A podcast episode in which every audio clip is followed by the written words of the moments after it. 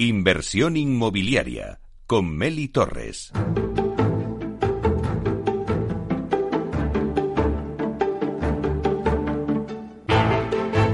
Bueno, pues seguimos con la entrevista de la semana y antes de nada, pues ahora que ya nos acostumbramos a salir y que la pandemia parece ya contenida, aunque hay brotes, y bueno, pronto esperemos que, ya esté superada, hay que pararse y, y ver ¿Qué nos queda por delante todavía la recuperación económica, motivo por el que todos estamos llamados a colaborar. En primer lugar, y ya lo han hecho pues, nuestros profesionales sanitarios, los médicos, enfermeros, personal de hospitales, pero al final, para salir adelante de esta recuperación, todos tenemos que colaborar. Y cuando digo todos, pues son todas las profesiones, también los ingenieros de caminos, que están llamados a desempeñar una vez más, como ya hicieron en la modernización de España, y de servir a la sociedad en un momento de cambio.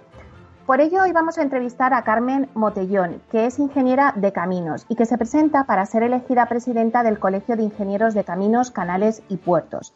Carmen Motellón es consejera de Sareb y también de CC Bank y encabeza esta candidatura que de ganarla pues sería la primera mujer en presidir el Colegio de Ingenieros de Caminos, Canales y Puertos. Buenos días, Carmen.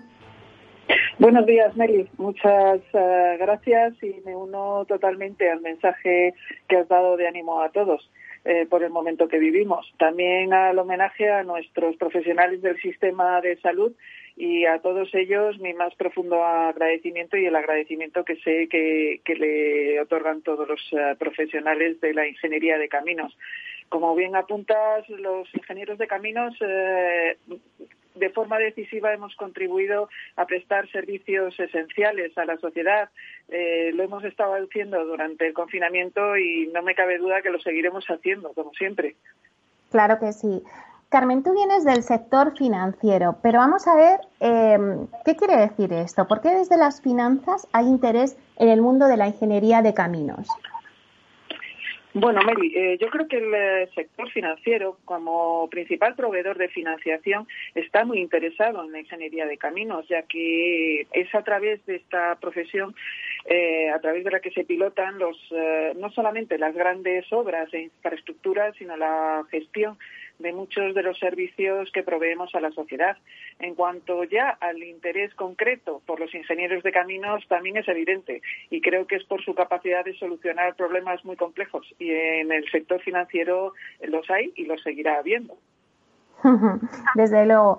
Carmen, ¿por qué se presenta a presidir el Colegio de Caminos? Pues eh, mira, lo primero porque soy ingeniera de caminos por vocación. Amo mi profesión, sobre todo porque creo que me ha dado mucho. Eh, también una de las eh, razones ha sido porque siempre he estado ahí cuando tanto la profesión como mis colegas o el propio colegio me han necesitado y me han llamado. de, de, hecho, mi compromiso empezó casi el mismo día en que pisé la escuela, ya que fui delegada durante toda la carrera eh, no te niego que me, que me, me proporcionó mucho trabajo, pero también eh, te tengo que decir que me proporcionó aún más satisfacciones.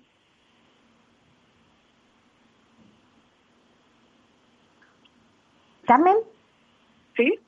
Ah, vale, no sabía si te habíamos perdido. No sé si has terminado. Ah. Eh, Sí, sí, eh, en resumen, porque eh, creo que mi, eh, mi profesión me ha dado mucho y quiero devolverle algo, quiero devolverle la ilusión. Carmen, de, de, de, serlo así, de ser y de al final salir elegida, será usted la primera mujer en presidirlo.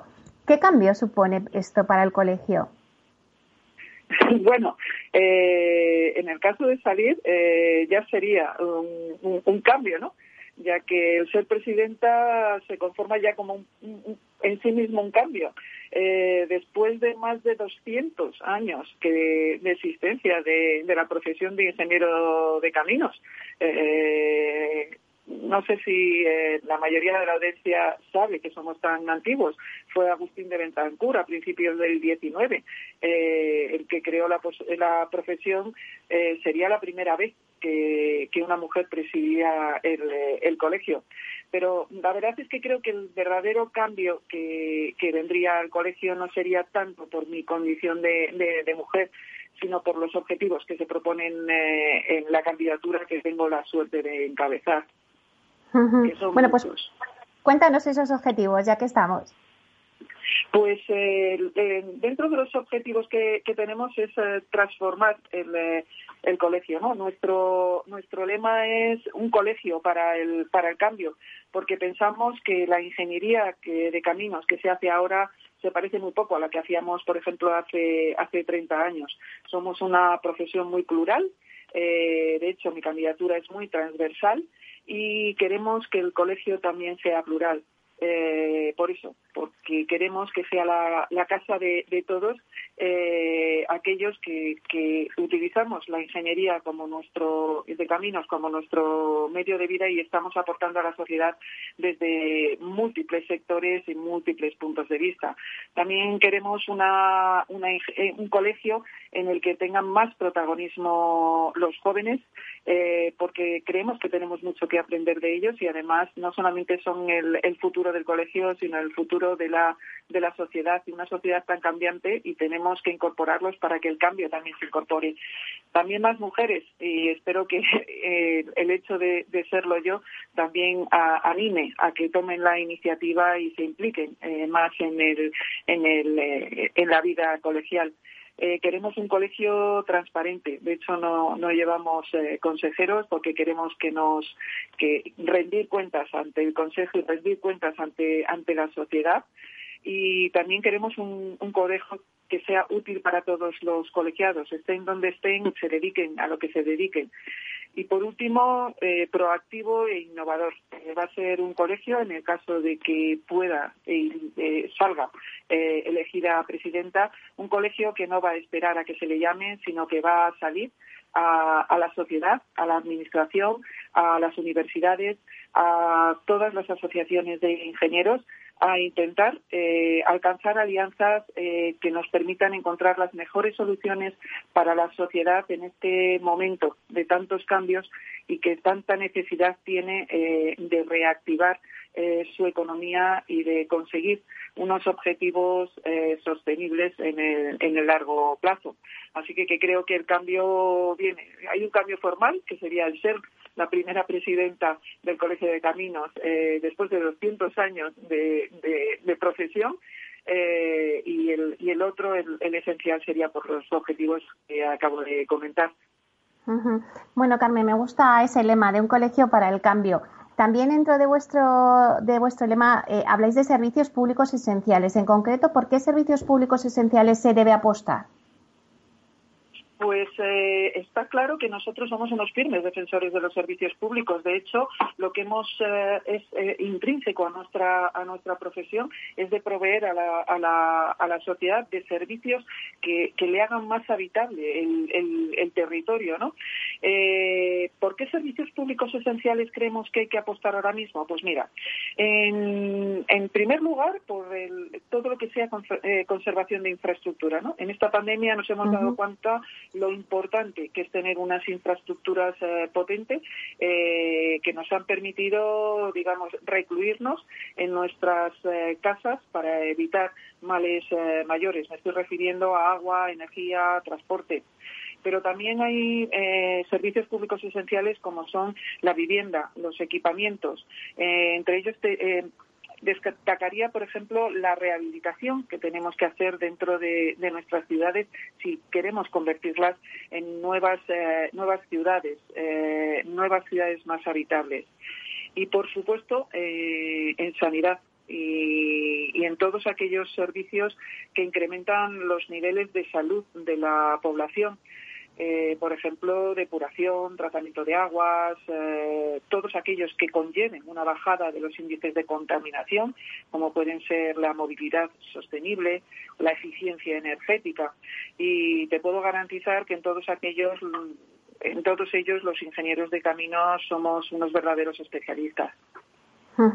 Además, eh, vosotros los ingenieros estáis acostumbrados en vuestro trabajo a calcular, a calcular las resistencias. Eh, tras el COVID nos preguntamos, ¿qué resistencias va a encontrar nuestra economía para crecer y crear empleo? ¿Cómo vamos a iniciar esa recuperación económica? Bueno, parece que todos los expertos están de acuerdo en hablar de, recuperación ya en el, en el 21, ¿no? Eh, hay que pensar que hemos frenado en seco la economía. Esto no había pasado nunca, con lo cual eh, el cómo se pasa de este frenazo a, a la puesta en marcha es, es, un tema en el cual tendremos que innovar y ir eh, testando lo que lo que va pasando, ¿no? También es cierto eh, que hay indicadores, eh, creo que fue ayer cuando tuvimos la oportunidad de conocer el indicador PMI, que es un indicador sobre las compras manufactureras que indica cómo se, cómo se está recuperando la, la, la economía. nos muestran una recuperación muy vigorosa de este indicador en junio, nada más haber eliminado las, las restricciones que teníamos, eh, las medidas de confinamiento, ¿no? Algo que hemos hecho bien como país, yo creo, es, ha sido el generar un escudo social que, ha estado protegiendo a 6 millones. Afortunadamente ya no protege a 6, sino a 5, porque eh, digamos que han, salido del ERTE ya un millón de, trabajadores y que creo que también, además de asegurar la parte, eh, digamos, de los trabajadores, ha permitido a las empresas asegurar su funcionamiento, ¿no? Eh, esto es algo que creo que hemos aprendido, aprendimos en la crisis anterior. Por poner un ejemplo que se entienda bien, es como si tú tienes un campo de frutales y habríamos perdido la, la, cosecha de este año, pero al haber asegurado que, que los árboles eh, siguen vivos el año que viene, eh, volverán a dar eh, fruta. Creo que, que esto es, eh, repito, una de las grandes enseñanzas eh, que tuvimos de la crisis del 2008, en la cual vimos que muchas, un porcentaje muy elevado de empresas tuvieron que cerrar sus puertas y, por lo tanto, nos quedamos sin árboles frutales y nos costó mucho recuperarnos. Y Carmen, la ingeniería, en especial la de caminos, pues tiene una estrecha vinculación con el mundo inmobiliario. Eh, ¿Crees que este sector se recuperará con facilidad, bueno, facilidad entre comillas, después de este choque tremendo que estamos eh, sufriendo ahora mismo? Efectivamente, Meli. Lo de facilidad creo que en estos tiempos no va a ser fácil para nadie.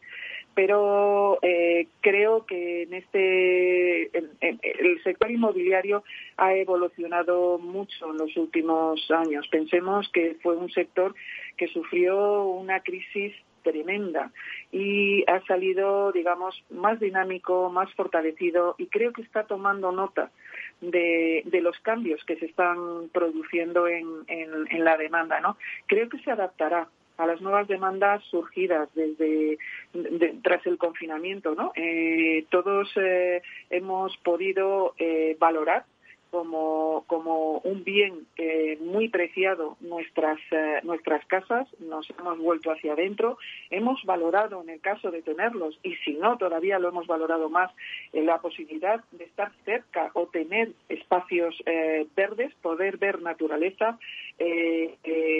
la, la, sensación que te da tener una terraza al, al, aire libre, la nueva valoración que han tenido zonas eh, menos habitadas.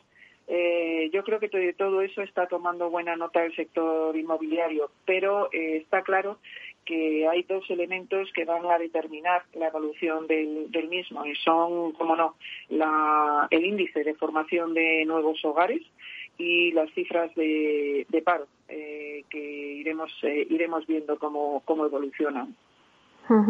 Y en cuanto a proyectos de obras públicas, ¿qué participación debe tener desde su punto de vista la iniciativa privada o esta colaboración público-privada de la que ahora tanto se habla? Pues mira, eh, eh, la verdad es que yo he tenido la enorme suerte de, de, haber podido desarrollar mi vida profesional en distintos ámbitos y distintos sectores, ¿no? Y digo ámbitos porque he podido trabajar tanto en el ámbito privado como en el público y también tengo la suerte de haber eh, o estar ahora mismo en, trabajando en, en, iniciativas en las que colaboran ambos, como puede ser eh, Sareb.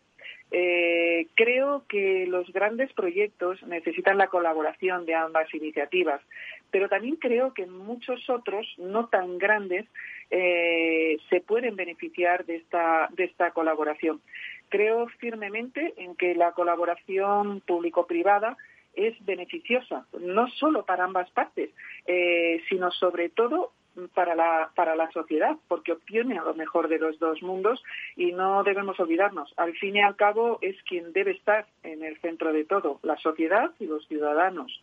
Con lo cual, eh, creo que tenemos que apostar firmemente por estas nuevas formas de, hacer las cosas en las que todos contribuimos y todos ponemos lo mejor de lo que sabemos hacer. Claro que sí. Desde el colegio, ¿qué tiene que decirles a los más de 4.000 ingenieros de caminos de nuestro país que están trabajando fuera de España, en los cinco continentes, en los proyectos más emblemáticos? Bueno, me encantaría decírselo desde el colegio, porque eso significaría que ya soy presidenta, pero desde luego desde aquí lo que tengo muy claro y desde la, desde la candidatura es que creo que reflejo el sentir general de la profesión eh, al decir que nos sentimos orgullosos de ellos. O sea, eh, y que les damos sobre todo las gracias por estar prestigiando nuestra profesión en los confines del, planeta. Eh, creo que el hecho de que nuestros ingenieros estén capitaneando proyectos de la envergadura como puede ser el nuevo canal de mm, Panamá, es eh, una oportunidad de llevar la marca España muy alto y muy lejos. Y eso lo único que hace es abrir vías para otros proyectos, para otras profesiones, para, para todos nuestros compatriotas, ¿no?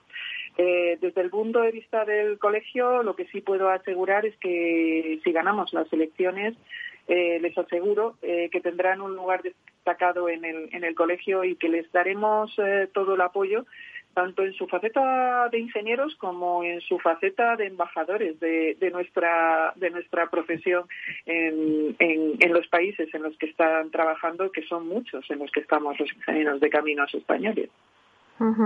Carmen, durante el confinamiento hemos visto que la tecnología pues es fundamental para la hora de poder seguir trabajando. Las tecnologías son la solución que se apuntan en muchos casos por ejemplo, para construir las llamadas ciudades inteligentes. Eh, ¿Consideras que algunos proyectos ya conocidos, como por ejemplo la ciudad Google y otros, se podrán extender a las megalópolis que conocemos en todo el mundo y que tantos problemas de congestión, contaminación, pues, pues provocan al final?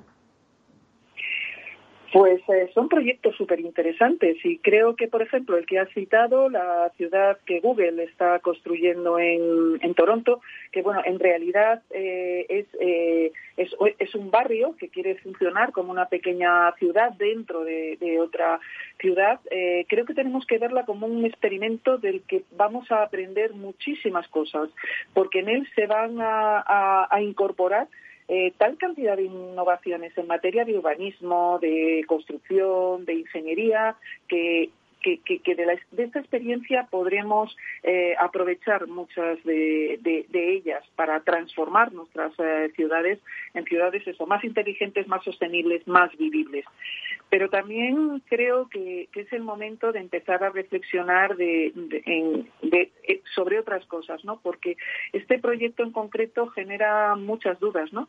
Sobre la vigilancia a la que serán sometidos sus habitantes para obtener datos y así poder mejorar sus servicios, ¿no? Ahí entra una componente ética, de privacidad, que también tendremos que, que explorar, cómo no.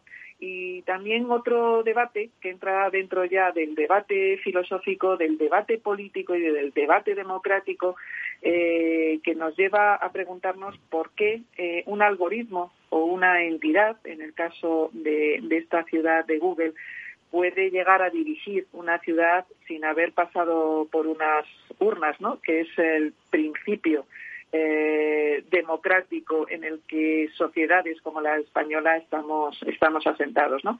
En suma, un, un experimento en el, en el cual hay que resolver muchos eh, problemas, pero que sin duda eh, será una punta de lanza de innovación y del que podremos extraer conclusiones para conseguir esas ciudades en las que todos queremos habitar en un futuro. Carmen, ya nos quedan dos minutos, pero sí que me gustaría que dieras una pincelada, eh, porque bueno, pues los ingenieros de caminos ya no se limitan a hacer carreteras o ferrocarriles, que es la idea que teníamos siempre todo el mundo en la cabeza. Ahora participan en otros muchos sectores. ¿Qué futuro cabe esperar para su profesión? Bueno, eh, me dices que solo quedan un par de minutos, ¿no? Entonces voy a intentar resumir porque si algo me apasiona es el, futuro y el futuro de la, de la profesión, sobre todo considerando que el futuro lo tenemos ya aquí y la pandemia nos lo ha puesto directamente frente, frente a, nosotros, ¿no? El, el futuro para la profesión de ingeniero de caminos, pues mira, creo que es todo, absolutamente todo. Eh, ahora mismo todos los estudios eh, avalan que todo lo que son las profesiones STEM, es decir, aquellas que se dedican a la ciencia, a la tecnología, a la ingeniería, a la medicina, son las profesiones de futuro que van a generar más empleos. No hay que decir nada en un país en el que estamos preocupados por nuestra tasa de, desempleo. ¿no? Además, estos, estas, eh, estas profesiones son las que, y estos profesionales van a ser los que nos permitan avanzar hacia esos modelos más eh, sostenibles que estamos queriendo eh, tener, modelos eh, en los cuales encontremos una, una vida más saludable, no solamente desde el punto de vista de, la salud física, sino también de la salud psíquica, entornos más habitables, en los que nos podamos realizar mejor como, como personas. ¿no? Pues lo dejamos ahí, Carmen. Eh, pues te agradezco tu intervención, muchísima suerte y, bueno, nos vemos próximamente y nos lo cuentas. Muchísimas gracias, Meli, por todo y gracias a todos los que nos, nos han escuchado. Muchísimas gracias. Un abrazo. Hasta, pronto. Un abrazo.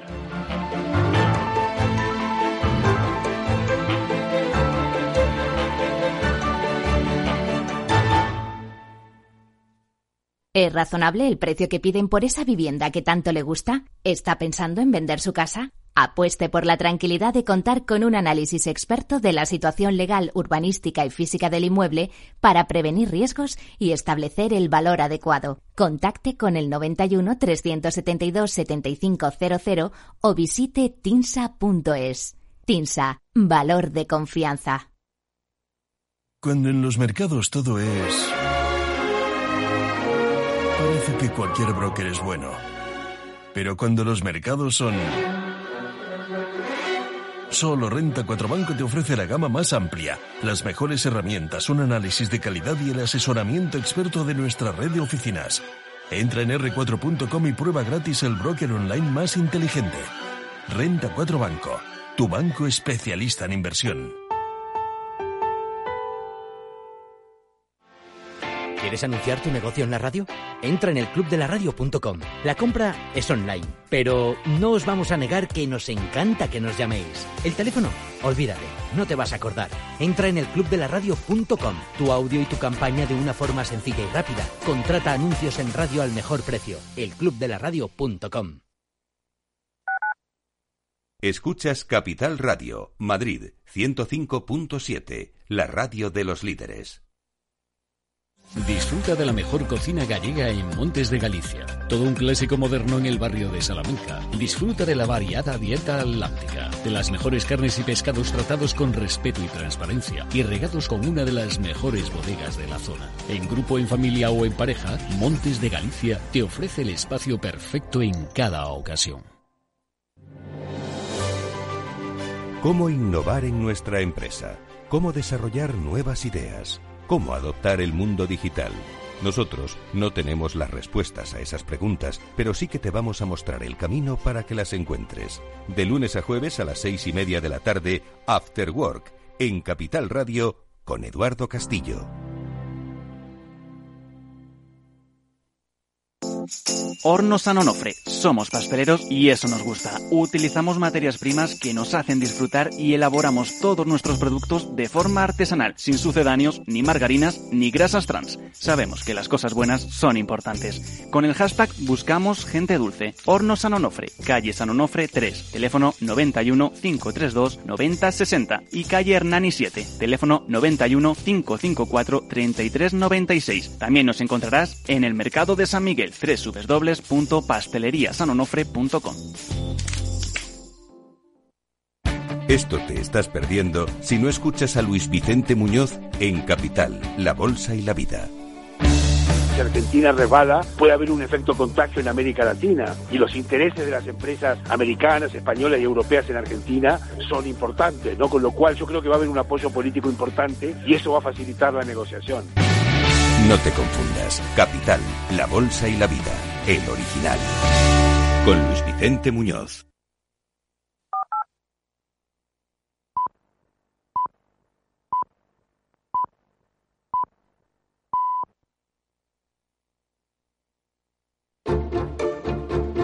Inversión inmobiliaria con Meli Torres.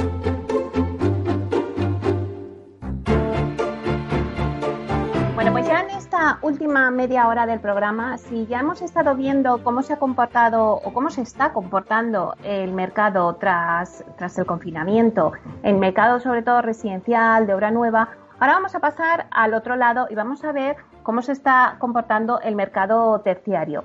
Tenemos con nosotros a Carlos Paul, que es consejero delegado del portal Mis Oficinas, eh, que está especializado en el sector terciario. Por poner unas pinceladas y luego pasamos a hablar con él, dentro del ecosistema Protec, misoficinas.es combina la última tecnología con la industria de la propiedad, eliminando muchos de los obstáculos asociados a este sector. Mis Oficinas es un portal inmobiliario especializado en el sector terciario, como hemos dicho antes, que está dedicado a conectar la oferta existente en el mercado con la demanda bien de oficinas, locales, garajes y naves.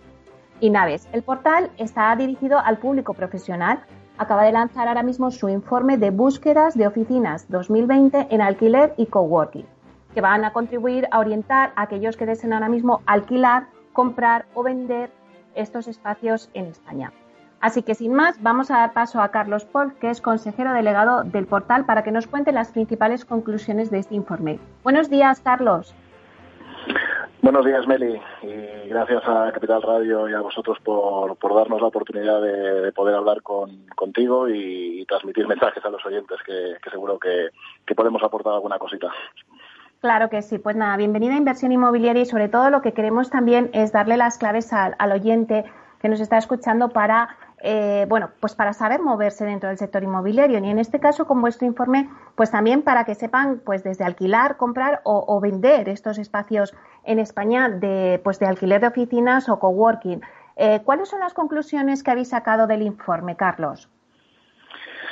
Pues mira, este es un informe que, llevamos haciendo años y lo hacemos trimestralmente, eh, centrado en oficinas y antiguamente lo que eran los espacios de negocio que se han ido reconvirtiendo a, a mal llamados coworking, que no dejan de ser los espacios flexibles. Eh, cuando teníamos que hacer el informe del primer trimestre de este año 2020, pues nos encontramos con, una, pandemia que nos afectaba a nivel global y con unos datos en los que en aquel momento eh, de, constricción económica, que no sabíamos qué iba a pasar, eh, la, alerta sanitaria, eh, no lo lanzamos en marzo y lo hemos lanzado a finales de mayo. eso supone que, el, informe que hemos lanzado pues hay unos datos que, son un poco complejos de, analizar, porque tenemos un, primer trimestre pues normal en cuanto a, a, lo que es la evolución del mercado, pero, pero es que realmente en marzo, segunda quincena de marzo, abril, mayo y lo que llamamos de junio, pues eh, evidentemente nos ha trastocado todos, todos los datos. Con lo cual, eh, es un, es un informe en el que cuando, cuando lo hemos lanzado hemos querido dar poco la sensación de que se ha, se ha hecho una, regla de tres con, la situación pre-pandemia y post-pandemia. Si, si lo analizábamos por separado, veríamos que, en el momento que, hubo la alerta sanitaria, realmente pues eh, el informe no, no tiene ningún sentido. ¿no? Por darte datos así relevantes, eh, podríamos eh, hablar de que los espacios flexibles eh, y de coworking han sido uno de los más afectados por esta por esta situación de alerta por una, por una razón de que son contratos eh, en muchos casos renovables mes a mes. Eso ha provocado pues que, haya habido una, una, gran baja en cuanto a estos a estos tipos de, contratos. Eh, lo que es la demanda en sí pues ha seguido subiendo curiosamente. Y, y tenemos datos de que Madrid pues ha tenido una bajada de superficie de solicitud de superficie también en rentas pero sigue siendo la zona favorita para, para, para abrir una oficina, ¿no? Yo invito a cualquiera que, le, interese, por no ahora aburrir con, muchos datos, que, que lo puede descargar desde nuestra web en misoficinas.es y allí podrá ver eh, el detalle tanto de Barcelona como Madrid, como también resto de, ciudades. Hay un dato que, es interesante, que, Madrid tiene el 44% de las solicitudes de búsquedas de, los espacios flexibles, Barcelona tiene un 32%, pero ojito que tenemos Valencia, Sevilla y Málaga que también están creciendo y están emergiendo fuerte. Porque Carlos, al final, eh, bueno, pues con la pandemia hemos teletrabajado, el teletrabajo parece que, ha llegado para quedarse, todo el mundo habla que al final, eh, bueno, pues las oficinas ya no va a ser como antes, que vas a trabajar más desde casa, pero eh, sí que hay una demanda por esos espacios porque la gente quizá no quiere trabajar en casa y quiere salir de la casa y cambiar de ámbito. Bueno, la verdad es que esto no solo ha cambiado la forma de trabajar en las oficinas, nos está cambiando mucho y, todos esos cambios afectan lógicamente al trabajo, ¿no? Eh, cuando hablamos de teletrabajo, eh, el teletrabajo ha existido siempre. Lo que pasa es que cuando te lo imponen y es obligatorio y, además pues no tienes opción de hacer otra cosa, pues parece que sea el gran descubrimiento para, para, para mucha gente pues que no lo había realizado nunca. Eh, al final, el espacio flexible eh, ofrece unas, unas alternativas que, en casa pues hay limitaciones. Yo, por ejemplo, he estado en algunos webinars y en algunas reuniones en las que bueno, pues de repente aparecía, como habíamos visto en algún telediario, una, un niño por ahí detrás de, de, una pantalla, ¿no? Y, era como normal, pues como estábamos todos confinados, pues pues no había no había opción a más, ¿no? Pero realmente eh, el que en casa tenía un despacho para poder trabajar, pues ha podido hacerlo bien, pero el que ha tenido que trabajar en el comedor o el salón de su casa con, niños alrededor, pues ha sido un teletrabajo un poco complicado. Y, yo no lo llamaría teletrabajo, yo lo llamaría trabajar remotamente desde casa, que es un concepto totalmente distinto. ¿Cómo está impactando la tecnología en las oficinas o en los espacios de trabajo flexibles, como hablamos ahora? Sí. Bueno, la tecnología existía, ha existido siempre. Lo que pasa es que esta pandemia nos ha puesto un poco a todos en, nuestro sitio, ¿no? Y, muchas empresas eh, se han dado cuenta que eran más digitales que tecnológicas. Eh, cuando digo esto, eh, y lo he corroborado con, compañeros de otros, de otros sectores y otras empresas, me decían, bueno, pero es que en el sector inmobiliario, pues gracias a, a, todo lo que ha avanzado el mundo PropTech, estábamos como más preparados. Y es cierto, y, de hecho, te podría decir que el 90% de las empresas en dos días tenía toda la gente teletrabajando en casa. Eso es gracias a la tecnología. Y esa tecnología, lógicamente, eh, ya, ya viene con, con, un, con un histórico en el que, en el que se, se ha ido trabajando. Los espacios flexibles están más adelantados quizá que una oficina corporate, pues porque ya tenía previsión de que hoy trabajas en Madrid, mañana trabajas desde Málaga y al día siguiente te puedes ir a París dentro de un espacio flexible, pues la, conectividad es, total y, eso y eso ha facilitado mucho el, poder hacer esa, esa transformación. Pero, Carlos, ¿creéis que eh, seguirá habiendo demanda de esos espacios flexibles, de, de, ese, de esos alquileres de oficinas? Sí, sí, totalmente. O sea, eh, el, volver a trabajar a la oficina eh, volverá y lo que quizá no volvemos al 100%. Eh, yo tengo casos de, empresas en las que ya hoy están trabajando desde casa pues el 60% de su tiempo y el 40% van a la oficina. Claro, esto estamos hablando eh, a 2 de julio, cuando acabamos prácticamente de aterrizar la nueva normalidad. En septiembre va a haber una evolución y posiblemente cuando hablemos de, de estos temas en enero de 2021 nos parezca que todo lo vivido en el 2020 para algunos ha sido una pesadilla, para otros ha sido una oportunidad y una nueva forma de trabajar.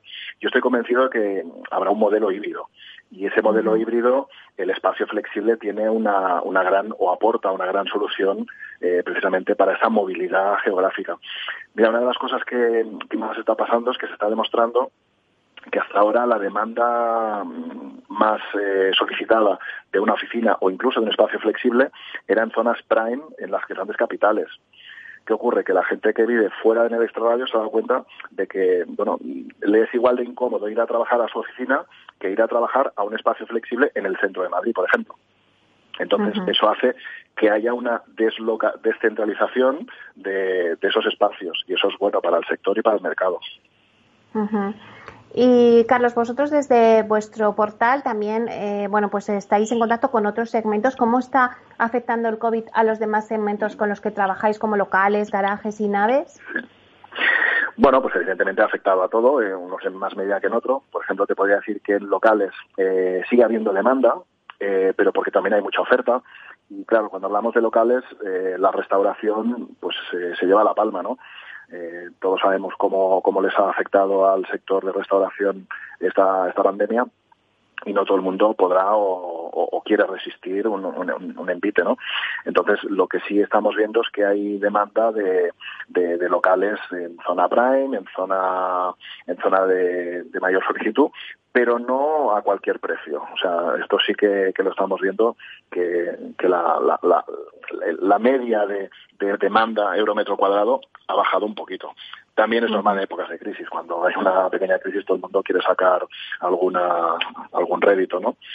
En cuanto a garajes, pues no ha variado mucho. Eh, yo creo que el que el que tenía plazas de garaje alquiladas eh, a corto plazo eh, para oficinas, pues ahí sí que habrá un, un, un, remanente y habrá más más unidades, pero no no es muy significativo y donde realmente se lleva la, la, palma de la demanda es a nivel logístico. O sea, eh, ya llevamos mucho tiempo hablando de que la última milla eh, requería una solución y, y, esta última milla ahora, pues hay muchos locales de estos que, que se han quedado en zonas no, no de primera línea que, que posiblemente se puedan reconvertir a a espacios logísticos para, para que Amazon pueda llevar en un día pues X miles de paquetes a un, a un punto determinado, porque sí es cierto que el e-commerce eh, se ha disparado y eso al final nos afecta a todos.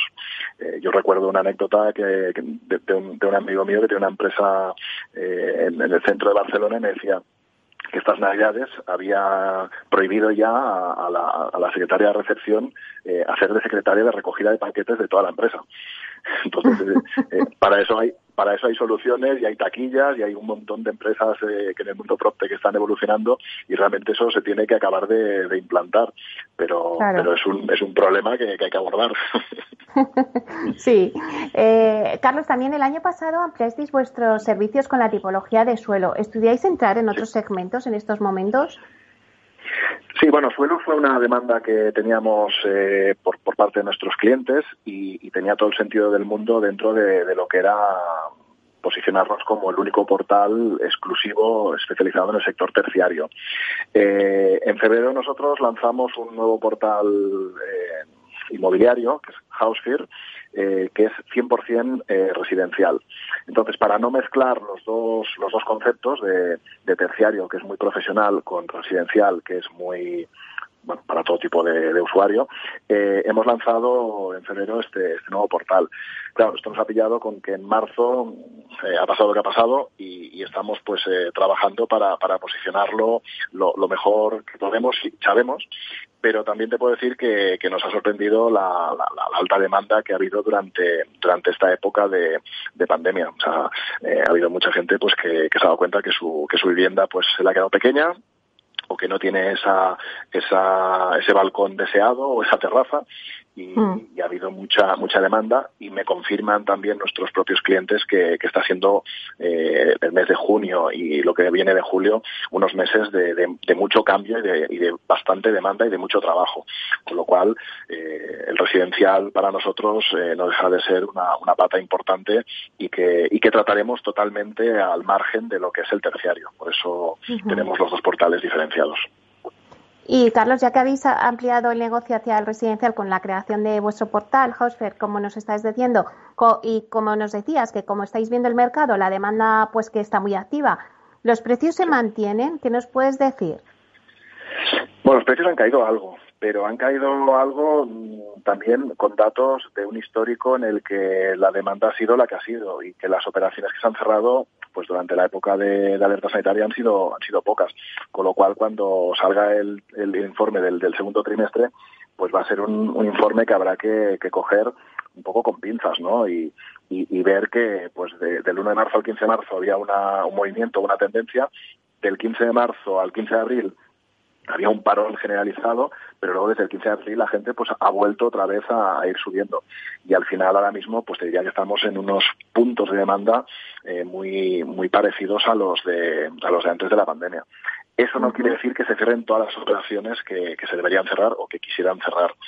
Eh, yo creo que ahora también es una época de cambio, una época en la que todo el mundo pues valora distintas opciones y, las decisiones pues se tomarán un poco en función de también cómo evolucione todo toda esta toda esta crisis porque en mi opinión una cosa es lo que queremos y otra cosa es lo que podremos. Eh, una mm. cosa es todas las empresas que están con los ERTES en marcha y otra cosa es qué pasará cuando estos ERTES acaben si eso va a conllevar despidos y eso pues puede hacer que, que, vuelva a haber un, un, parón no pero ahora mismo esto es una bola de cristal y yo creo que ninguno la tenemos y, vaticinar eso lo, encuentro un poco arriesgado el COVID ha hecho que el sector se digitalice más que nunca, lo hablábamos antes. ¿Los portales inmobiliarios eh, también tienen que transformarse? Totalmente, totalmente. Eh, de hecho, los portales inmobiliarios como los conocemos, como tal, pues eh, es un modelo que hace 20 años que, que no ha cambiado. Y cuando digo que es un modelo que no ha cambiado, quiero decir que es un modelo que sigue siendo el mismo tipo de búsqueda, el mismo tipo de, de, usuario que quiere cambiar de vivienda, las inmobiliarias que lo ofertan, sí que es cierto que a nivel tecnológico las búsquedas y la forma de buscar ha evolucionado y todas las empresas ahí sí que han, han, empujado mucho y, es muy fácil y desde que llegó, llegaron los smartphones pues el hecho de, de, que se haga la búsqueda a través del móvil pues ha cambiado nuestra forma de buscar ¿no? Pero yo creo que más allá de eso, pues eh, la generación que viene, los millennials y ya la generación Z, pues yo creo que, querrán un tipo de, vivienda distinto al que querían nuestros padres o a lo mejor al que queremos nuestra generación. Me considero joven, aunque tenga 54 años, pero, pero cuando hablo con, con mis hijos, que uno tiene 22 y la otra tiene 15, pues, pues veo que estamos en, en, mundos distintos a la hora de las necesidades que queremos cubrir. Eh, a lo mejor el sueño de una casa con con, con jardín eh, en un momento determinado era lo que se quería y ahora la, gente joven lo que quiere es un, un, estudio donde pueda compartir, donde haya co-living y donde la comunidad sea más importante que el bien material o la propiedad. Por tanto, empresas eh, tecnológicas eh, tienen que entrar y están entrando en el sector inmobiliario y van a cambiar la forma de buscar. Pero sobre todo, más que, más que las empresas, lo que nos empuja a cambiar a las empresas son las nuevas generaciones que están entrando y que, y que están pisando muy fuerte. Ahora que nos hablas de estas, de estas empresas tecnológicas, ¿crees que las PropTech pondrán sustituir a las inmobiliarias que no asumen eh, esa innovación? Porque ya, por ejemplo, antes eh, hablábamos con Alfredo Díaz Araque y nos comentaba que, que Caterra eh, en Estados Unidos, pues que, ya incluso pues ha comido alguna inmobiliaria. O sea, al final, ¿crees que las inmobiliarias españolas, si no se suman a la innovación, las Protec se las comerán? Por supuesto que sí. O sea, es que, es que esto es un tema evolucional y, además es que es, es, lógico, ¿no? Eh, pero cuando decimos esto no, no queremos decir que las agencias eh, tradicionales o, el sector inmobiliario como lo conocemos vaya a desaparecer, en absoluto. Pero como bien dices, Meli, eh, es necesario que, las empresas se adapten a esos cambios.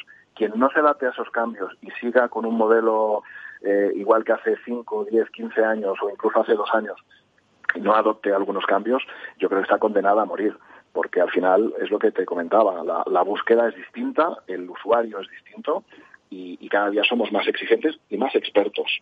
Al final, nosotros, eh, Internet, mm, hace que lo conocemos, pues 25 años, mm, eh, pero, pero nuestros hijos han nacido ya con Internet, con lo cual es que el, tema de la innovación tecnológica y, todo lo que viene a nivel de, de nuevas formas de búsqueda mm, repercute directamente en la demanda y esa demanda eh, la tienen que gestionar los profesionales y los profesionales tienen que adaptarse y se están adaptando sí o sí. O sea, ahí también rompo una lanza en favor de, de, todos los profesionales que hay en el sector y que realmente te diría que la gran mayoría, la inmensa mayoría, eh, trabajan muy duro para, para ponerse al día. Y en todas las reuniones que hacemos y en todos los eventos a los que acudo, eh, ves que hay interés por, por, aprender qué es lo que está pasando en otros países y cómo se implanta en, en, el nuestro. Carlos, empezasteis con el portal misoficinas.es, luego también habéis ampliado al fiel residencial con el portal hauser.es.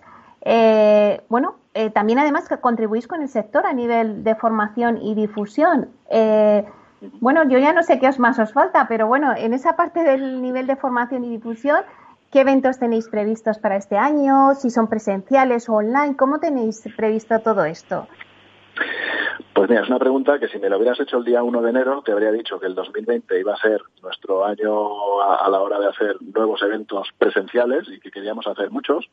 Eh, hoy en día te digo pues que, presenciales hemos podido hacer pocos y que realmente nos hemos tenido que transformar. Y, en base a lo que hablábamos antes de, la, evolución tecnológica y de la adaptación a, las nuevas tecnologías, pues te puedo decir que desde que empezó la, alerta sanitaria hemos hecho tres webinars eh, en los que hemos abordado distintos temas, residenciales, terciario, etcétera. Y de hecho hace dos semanas eh, por, no seguir aburriendo, y cuando digo aburriendo lo digo entre comillas, al sector con más webinars, porque llegó un momento en el que si no hacías un webinar no, no eras del sector y parecía que, estabas fuera del mercado, ¿no? Pero realmente ha habido una saturación de, estos eventos. Eh, se nos ocurrió la idea de, hacer un, webinar presencial, los ponentes, desde Spaces de Torremafre en Barcelona y retransmitido a través de Zoom, que es la aplicación que todo el mundo ya conoce, que era la gran desconocida, eh, y, y lo hicimos así en un modelo híbrido, ¿no? De que los ponentes estábamos ahí presenciales, pero la conexión era, era online para todo el mundo.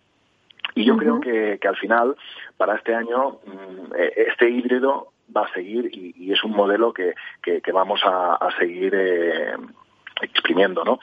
Eh, para septiembre, octubre, noviembre tenemos ya eh, previstos algunos eventos en modo presencial tradicional, veremos con qué limitaciones y con qué aforo, pero es evidente que eso luego se va a, emitir eh, en streaming directamente y, hoy en día eh, lo que lo que nos ha facilitado o, una de las cosas positivas que ha habido con esta pandemia es que nos hemos dado cuenta de que podemos hacer muchas más cosas si tenemos buenas conexiones y sobre todo buenas herramientas para, para poder hacerlo. Con lo cual, respondiéndote, serán presenciales y online. No, no, no, no, una no excluye a la otra. Sí, sí, será esa combinación. ¿Y nos puedes adelantar eh, algunos de esos eventos que tendréis, pues si van a ser del sector residencial, terciario, temas que vais a abordar?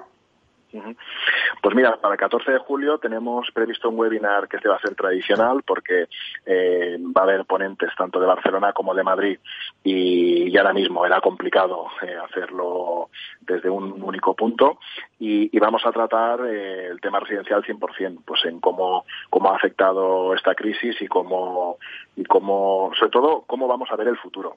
Eh, contaremos con la presencia de, la moderación de Alfredo Díaz Araque, que seguro que todo el mundo ya conoce, y también estarán como ponentes Daniel Loureda, que es CEO de Vivenio, Guillermo Libre, CEO de Hausel, eh, Ignacio Giral, eh, country manager de, de Badi, y también Carlos Zamora de Night Frank, eh, y yo mismo. Con lo cual, entre, entre todos queremos dar una, una, una aportación más de no, no seguir hablando de lo que ha pasado y del presente, sino ya un poco del futuro y, de ver pues cómo, cómo debemos abordar esta, esta nueva normalidad y, a nivel económico, pues de qué manera podemos salvarla de la mejor manera posible. Bueno, pues Carlos, ahora que te tenemos aquí y antes del 14, que supongo que más o menos el mensaje será lo mismo, eh, adelántanos un poco cómo ves tú eh, el futuro en el mercado residencial. Bueno, pues me encantaría tener esa bola de cristal que, siempre que siempre preguntamos y poderte dar una respuesta. Pero yo diría que el mercado residencial siempre nos sorprende. Y, sobre todo nos sorprende porque eh, el humano tiene esa, esa necesidad de vivir en, debajo de cuatro eh, y cuatro paredes, ¿no? Con lo cual, en mi opinión, yo creo que el mercado residencial a la vuelta de septiembre va a seguir con esta evolución. No, no creo que haya una, una gran caída, a no ser que haya una recaída en cuanto a, a, la pandemia. Y, lo que sí es cierto es que no, no, no, habrá esa alegría que había a primeros de año prevista, pero, pero para mí es un sector, pues, eh, un valor seguro y que a nivel inversión, como habéis hablado con otros invitados en, tu programa, eh, no, no va a ser un, al final, con todo lo que se ha previsto, no creo que sea un mal, un mal año en cuanto a cierre. Evidentemente siempre hay excepciones y habrá gente que, le irá muy bien y otros que, posiblemente pues no les vaya tan bien, pero a modo, a modo general, nuestros datos nos, nos confirman un poco que el usuario pues va a seguir queriendo eh, cambiar de vivienda y seguir evolucionando. Y Carlos, vosotros que trabajáis con vivienda nueva y con vivienda usada, ¿no? Eh, eh, ¿hay, una, ¿Hay diferencias eh, en la demanda de esas dos viviendas? ¿Va a seguir la evolución diferente?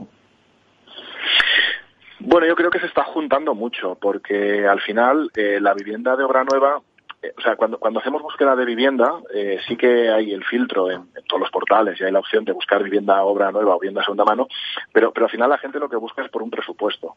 Con lo cual, siempre que encaje dentro de mi presupuesto una vivienda de obra nueva, tendrá un valor añadido, pero eh, ahora mismo mm, también te debo decir que las búsquedas están yendo a zonas eh, alejadas de, los centros, de, las grandes urbes y en zonas un poco de la periferia.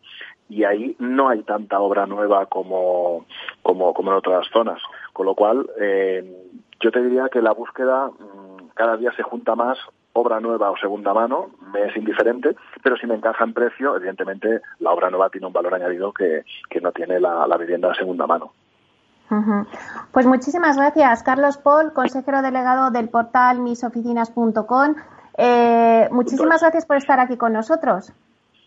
Perfecto, gracias a ti, Meli, gracias a Capital Radio y un saludo para todos los oyentes. Un abrazo, hasta pronto. Hasta pronto.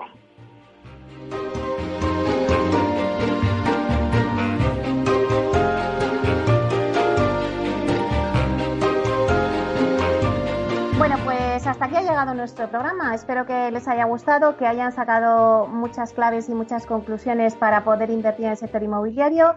Así que a ustedes, señoras y señores que nos escuchan al otro lado de las ondas, pues gracias por estar ahí y compartir este espacio con nosotros. También gracias de parte del equipo que hace posible este espacio, de Félix Franco en la realización técnica y de quien les habla, Meli Torres. Les esperamos la próxima semana aquí en Inversión Inmobiliaria. Hasta entonces, que sean felices. うん。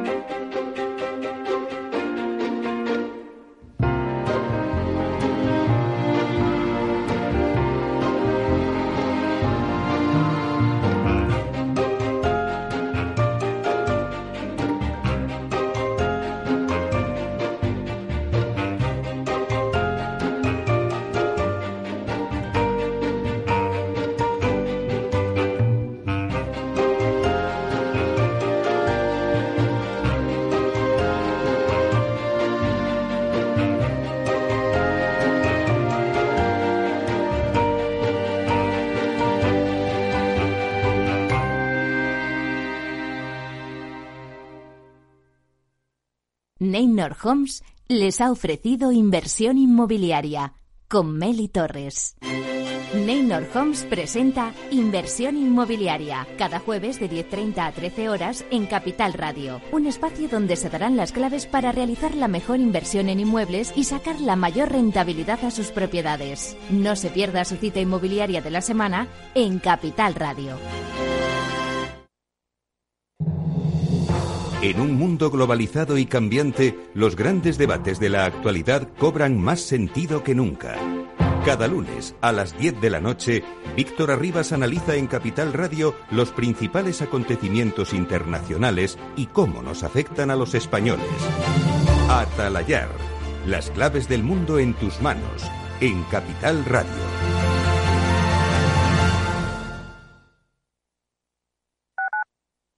Capital Radio Madrid 105.7 Disfruta de la mejor cocina gallega en Montes de Galicia. Todo un clásico moderno en el barrio de Salamanca. Disfruta de la variada dieta atlántica, de las mejores carnes y pescados tratados con respeto y transparencia y regados con una de las mejores bodegas de la zona. En grupo, en familia o en pareja, Montes de Galicia te ofrece el espacio perfecto en cada ocasión.